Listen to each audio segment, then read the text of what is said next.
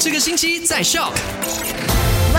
你好，我是 Eddie。今天是一月四号，星期三。昨天的麦快很准，第一则消息就聊到了卫生总监丹西里诺西山就有说到，截至去年的十二月三十一号，在我国国际入境处采集的二十九个污水样本当中，有二十八个就被检测出有新冠病毒 Omicron 的变异毒株，所以就呼吁所有的民众一定要开启 MyStatra App 的通知功能，也要确保自行监督机制是良好的运行的，而且当局呢也会继续的。透过 My MyStatra 来向新冠患者呢发出居家隔离令，还有放行令的。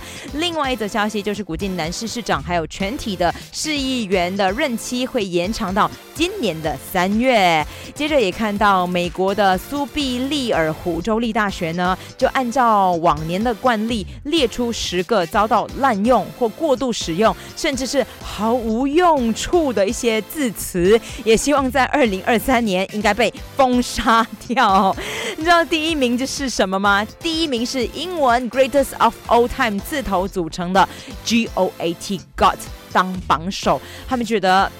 太过频繁出现了，而且这个 greatest of all time 代表的是前无古人后无来者等级的棒，但是觉得说，嗯，这没有可能，因为没有人能够预测到未来会不会有更棒的人出现啦。你心目中有没有什么字词？你觉得也是已经被过度滥用、过度使用呢？也可以在今天下午三点到八点的 My Super Drive 来跟我分享的。